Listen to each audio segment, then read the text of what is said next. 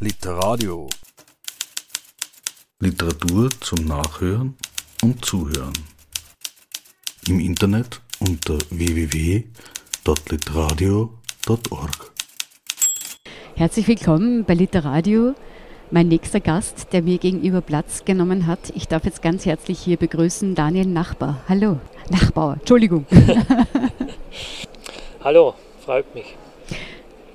Soll es brennen, so der Titel deines Erzählbandes, der aktuell in der Edition Tandem erschienen ist. 19 Geschichten sind es, die Sie hier versammeln in einem Band. Was, natürlich, das ist die erste naheliegendste Frage, gibt es so etwas wie einen roten Faden, der sich durch diese 19 Geschichten zieht? Ja, den gibt es natürlich. Äh, es sind eigentlich alles äh, Geschichten, die von äh, Situationen erzählen, Protagonisten, die sich in Situationen befinden, in denen ihr System, äh, mit, denen, mit dem sie versucht haben, mir das Leben zu erklären. Wir alle tun das ja, wir brauchen Orientierung im Leben, wir haben ein Sicherheitsbedürfnis.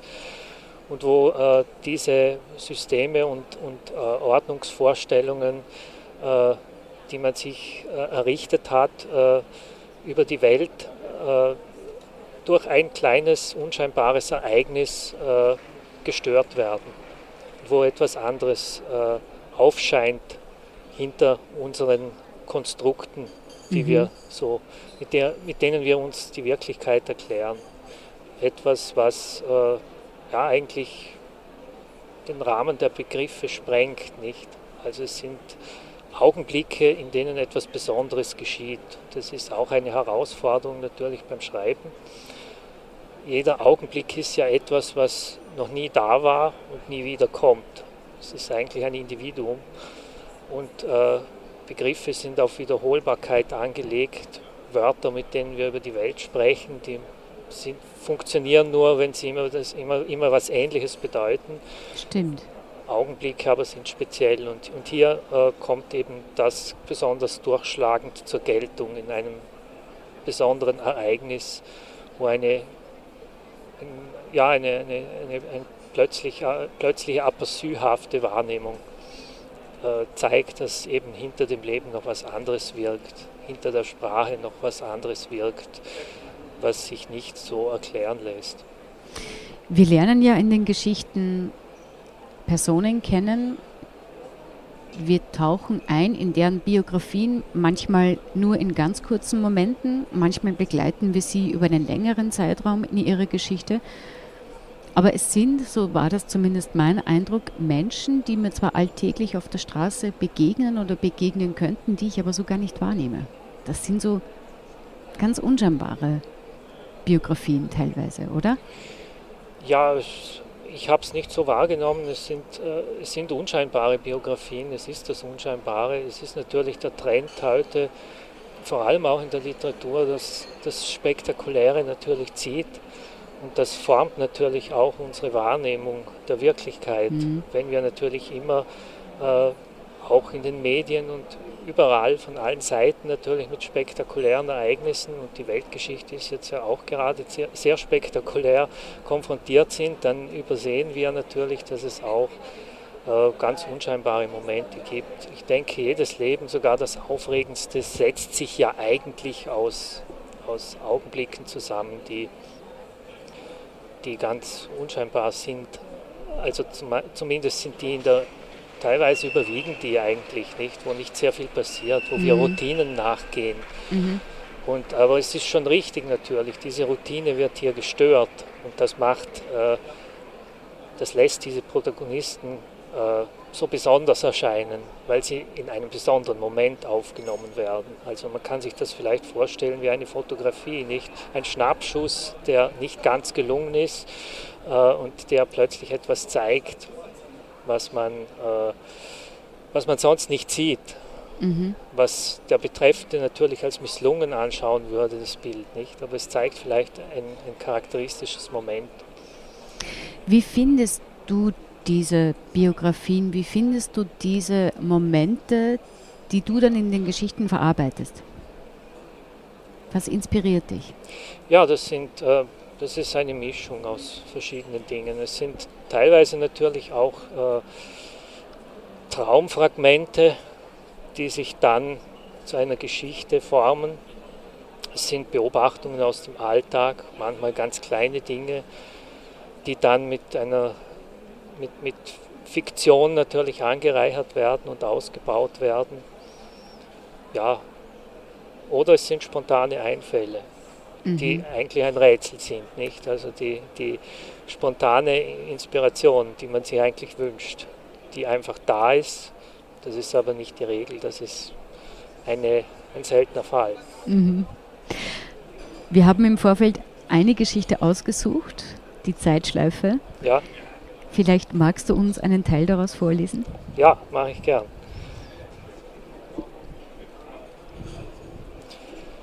Zeitschleife. Seit er im Ruhestand ist, schläft er schlecht. Seit die Untermieter aus der Erdgeschosswohnung ausgezogen sind, geht es gar nicht mehr. Er wirft, er wirft sich auf die eine Seite, dann auf die andere. Er vermisst die gewohnten Geräusche. Eine türkische Familie, die schreienden zwei Kinder, die Tiraden der Frau, die ihm immer ungerechtfertigt vorkamen, auch wenn er ihr Idiom natürlich nicht verstand. Er sieht ihr Gesicht noch vor sich, eine flache Scheibe mit spöttischen Augen, die wesenlose Nase, die aufgeblasenen Lippen.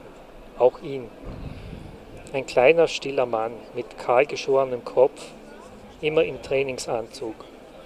Manchmal schlurfte er zum Lebensmittelgeschäft wie ein geschlagener Hund und zischte dann nach erledigtem Einkauf ein heimliches Bier neben dem Zigarettenautomaten. Wenn sie schimpfte, stieg er ins Auto und fuhr weg. Sie keifte ihm das Fenster nach und er hupte zurück. Wenn er wiederkam, kicherte sie. Manchmal schrie ein Kind im Schlaf. Jetzt ist nichts mehr. Höchstens knackt es einmal unten, als seufzten die Dielen erleichtert auf. Beunruhigend aus einer leeren Wohnung. Er belügt sich freilich. Er hat vorher schon, wie gesagt, seit seiner Pensionierung ohne das kleine Gruseln genauso lange wach gelegen. Es rumpelt zweimal im Dachstuhl und da fällt ihm eine schräge Analogie zu seiner unbehaglichen Wohnsituation ein. Er denkt sich den Menschen als eine Mondrakete, die in regelmäßigen Abständen ein Treibstoffmodul abwirft. Plötzlich sitzt man in der Kapsel und hat nur noch eine große Leere unter sich. Diese Leere ist das abgelebte Leben. Die Zeit höhlt uns aus. Einen langen Augenblick treibt er im Nichts und sein Bewusstsein gleicht einer schwarzen Tafel. Dann belebt sich die Finsternis allmählich und dunkel flackernd erscheint ein Bild.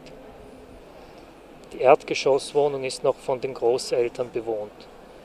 Die weinroten Holzschindeln und die, die schneeweißen Fensterrahmen und Läden unter einem spitzen Giebel verleihen dem Gebäude eine stilvolle Ländlichkeit.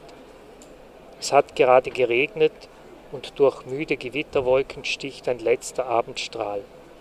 Auf dem Feldweg, der anstelle der Straße vorüberführt, glitzern Pfützen, die zitternd Gewölk und Himmel spiegeln. Ein paar Hühner scharren kollernd im nassen Wegstaub.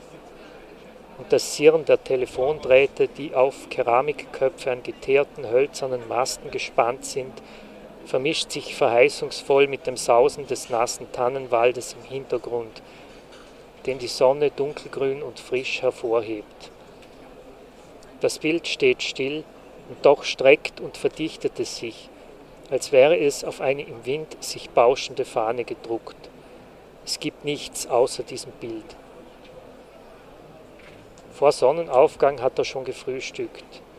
Jetzt steht er in der Stube der leergeräumten Mietwohnung und hört die Lastwagen vom nahen Steinbruch vorüberdonnern, der sich hinter dem Wald befindet. Die Maschinen keuchen, wenn sie von der Kreuzung wegfahren. Es rumpelt und dann klirren die Fensterscheiben. Es regnet. Er hat dem Untermieter bei der Gestaltung seiner Wohnung freie Hand gelassen. So hat dieser das Wohnzimmer zum Schlafzimmer umfunktioniert und mit den alten Möbeln kurzen Prozess gemacht. Die Bank am Kachelofen, an dem, an dem die Großmutter früher ihren buckligen Rücken wärmte, ist abmontiert. Verschwunden ist auch der hölzerne Tisch, für den man im neuen Wohnzimmer der früheren Schlafkammer keine Verwendung hatte. Man bediente sich lieber aus dem Sortiment des Möbelhauses. Außerdem fehlt die schwere Kredenz, auf der Opas zerbeulte Tabakdose stand.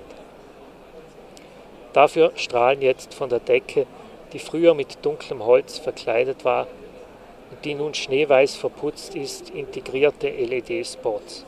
Und anstatt des alten Bretterbodens glänzt ein neuer Laminatbelag unter den Pantoffeln. Die Wanduhr ist noch da, sie ist stehen geblieben. Es scheint ihm lächerlich, wie der Kachelofen und die Uhr da in die verwandelte Wirklichkeit schauen. Wie zwei Idioten, die in den falschen Zug gestiegen sind und glauben, sie führen nach Hause, während sie mit hundert Sachen in die weite Welt rasen. Er schaut aus dem Fenster und überblickt die Straße, auf der die Laster nunmehr im Minutentakt vorüberpoltern. Auf dem Grundstück gegenüber, wo früher weit verstreut hohe Birnbäume bis zum Waldrand standen, ist eben erst eine neue Wohnanlage fertig geworden. Man sieht die Treppenaufgänge hinter Glas und entlang der drei Etagen die silbernen Türreihen. Aus einem parkenden Möbelwagen zerren zwei Männer ein schwarzes Ledersofa. Der dazugehörige Couch Couchtisch wird von einem jungen Pärchen gerade in die Wohnung geschleppt. Neben dem Block gibt es noch zwei unscheinbare Einfamilienhäuser. Ein schmutzig gelbes Fertigteilhaus und das unbewohnte windschiefe Holzhäuschen der Frau Gmeiner, die jetzt im Altersheim ist. Er späht durchs andere Fenster.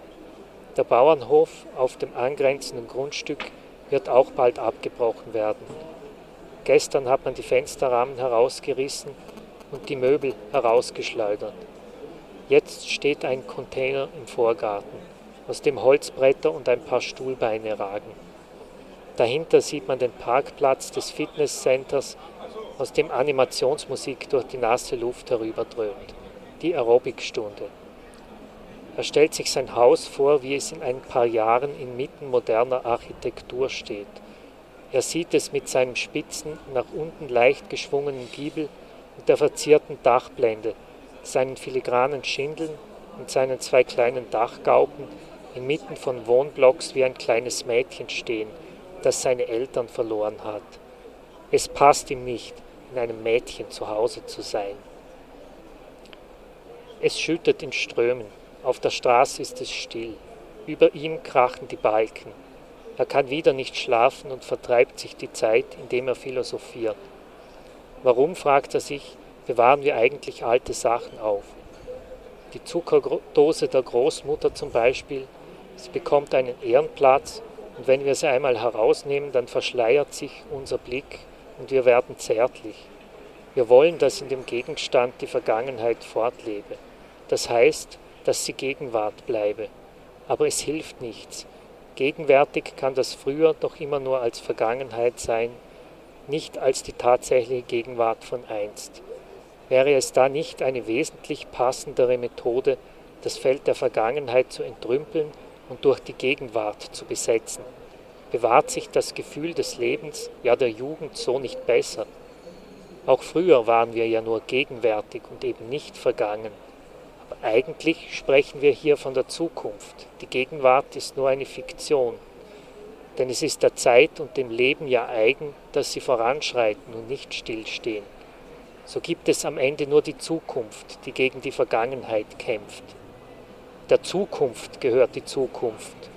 Schicht für Schicht trägt die Zukunft das Gewesene ab und besetzt dessen Platz, bis sie ihr reines Bild aus ihm hervorgegraben hat. Er wird kühn.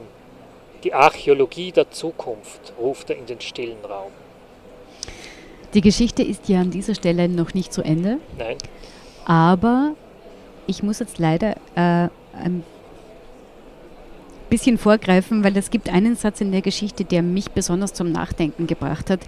Nämlich äh, die ganze Geschichte des Kosmos ist nur der zum Scheitern verurteilte Versuch Gottes aus der Substanzlosigkeit Substanz zu schlagen. Und der ganze Schöpfungszauber gebiert immer nur Dinge und Erscheinungen, die schon zerronnen sind, noch ehe sie ganz und gar wirklich wurden das, hab, das war irgendwie für mich so schwer fatalistisch eigentlich. Ja, das man kann es so sehen, nicht? Also es ist ja so, es vergeht alles und wir wissen nicht, wo es hingeht. Mhm. Wir leben natürlich in einer Zeit, in der gerade in unserer neoliberalen Ökonomie uns immer versprochen wird, dass äh, die Menschheitsgeschichte und auch die individuellen Biografien eigentlich Erfolgsstories sein sollen, wo es immer zu einer höheren Entwicklung kommt. Nicht? Also im individuellen Leben heißt das, wir erwerben durch ein endloses Lernen immer mehr Kompetenzen. Mhm. Wir erklimmen eine Karriereleiter, damit ist das Bild vom Leben äh, schon zu Ende. Und äh, auf dem Gebiet der Weltgeschichte oder der politischen oder wirtschaftlichen Geschichte heißt es, wir leben halt in einem äh, permanenten Fortschritt. Es geht darum, durch technologische Entwicklung das Leben besser und leichter zu machen. Die Gegenwart ist nur immer eine Baustelle, nicht? Und die Zukunft ist eigentlich ja nie da. Mhm.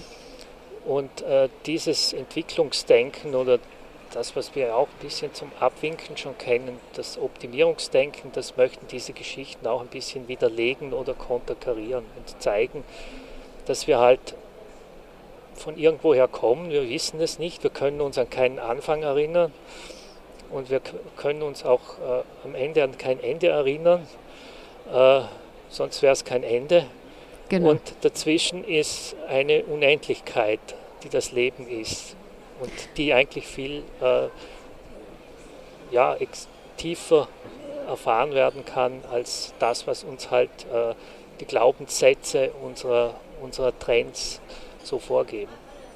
Es klingt ja, so wie du das jetzt auch auf den Punkt gebracht hast, unglaublich stressig für uns alle, weil es immer ein Hinterherhinken ist natürlich und eben wie du sagst, eigentlich ist immer nur die Zukunft entscheidend. Man kann nie in dem Moment sein und wenn man es eben nicht schafft, hier mitzutun, ist man selber schuld.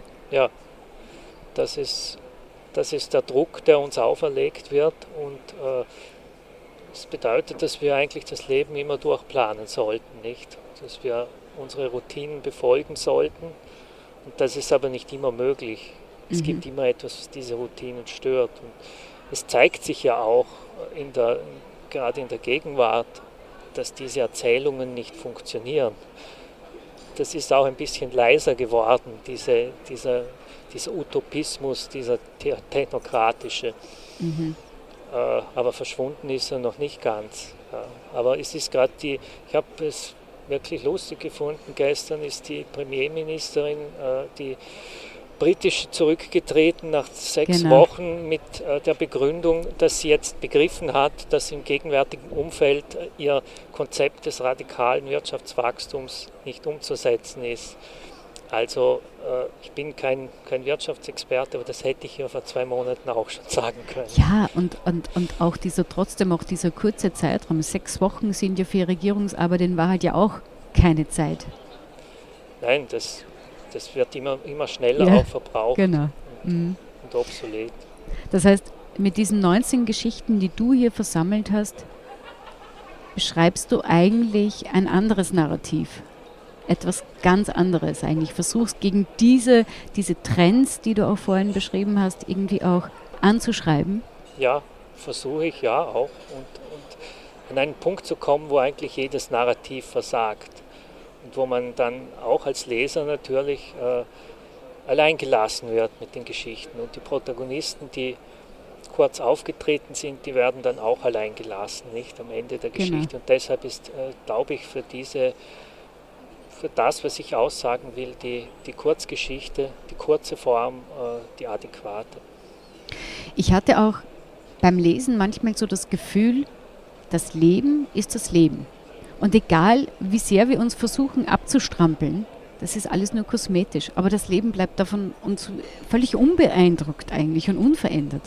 Es bleibt unbeeindruckt, ja, und unverändert. Und, äh, aber es, ich würde sagen, es ist nicht nur nicht nur fatalistisch, die Perspektive.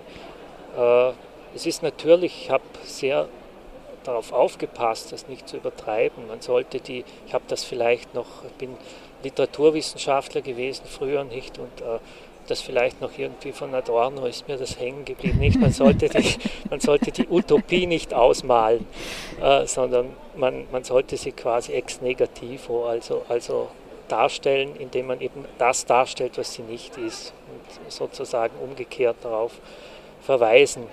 Aber ich denke, dass in den Geschichten schon manchmal ein, äh, ein Augenblick drin ist, wo man sieht, es könnte auch anders laufen. Nur äh, das haben die äh, Protagonisten in der Hand und es wird absichtlich offen gelassen, ob sie diese Möglichkeit nützen. Genau, es wird offen gelassen, ob sie die Möglichkeit nutzen und zugleich hat man trotzdem das Gefühl, dass die Routinen dann zu stark sind, dass wir vielleicht auch bequem sind. Sind wir Menschen nicht auch manchmal zu bequem und diese kurzen lichten Blicke, wo der Vorhang kurz mal aufgeht und eine andere Möglichkeit sichtbar wird, die geht dann wieder ganz schnell zu und manchmal ist man aber auch ganz froh. Es ist ja auch anstrengend. Das ist natürlich eine Herausforderung, ja. Äh, es hat auch sehr viel mit Angst zu tun. Genau. Die ja nicht unberechtigt ist. Es kann natürlich auch in, in etwas völlig Neues führen, das kann auch schief gehen. Wenn man eine, eine, ein geordnetes Leben hinter sich lässt, mit dem man nicht zufrieden ist, dann lässt man nicht nur das, die, die Unzufriedenheit hinter sich, wenn man was Neues wagt, sondern natürlich auch die Sicherheit. Eine Geschichte ist mir auch noch besonders in Erinnerung, die trägt den Titel Masken. Und hier ist es auch wiederum eigentlich sogar ziemlich der letzte Satz, wo es darum geht, dass eine der Protagonistinnen in der Geschichte sagt, so quasi, es ist interessant, dass man manchmal sich verkleiden muss oder eine Maske aufsetzen muss, um hinter die Maske einer anderen Person blicken zu können. Ja. Also das habe ich schon sehr interessant gefunden und habe auch versucht zu überlegen, wo sich das in meinem Leben zeigt. Kann, ich habe jetzt ad hoc nichts gefunden.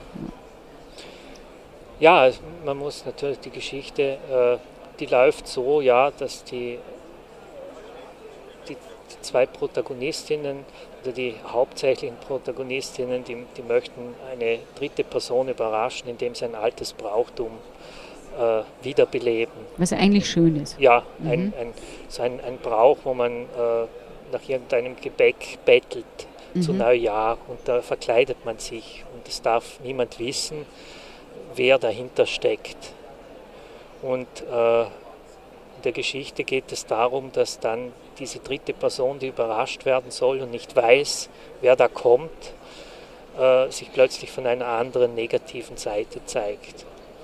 Und so kommt dieser Satz zustande nicht. Also sie hat sich jetzt eine Maske aufgesetzt. Sie wollte eigentlich, äh, ja, sie, sie wollte sehen, hat vielleicht schon das Bedürfnis gehabt, äh, festzustellen, wer wirklich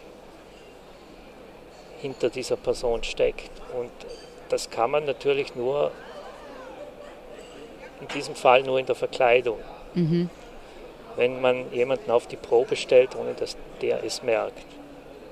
Das hat auch so ein bisschen für mich damit zu tun, dass wir alle in unserem Leben ganz viele verschiedene soziale Rollen einnehmen, die oft gar nichts miteinander groß zu tun haben müssen oder die sich teilweise auch fast ein bisschen kannibalisieren oder, oder gegeneinander stehen. Und in diesem Fall waren die Rollen, haben die Rollen offensichtlich dann nicht mehr zusammengepasst. Ja. Hm. Also wir spielen alle Rollen, wir genau. setzen sowieso Masken auf. Und dann kann gerade das Aufsetzen einer Maske plötzlich äh, die Wahrheit zum Vorschein bringen mit dieser Verdoppelung. Mhm.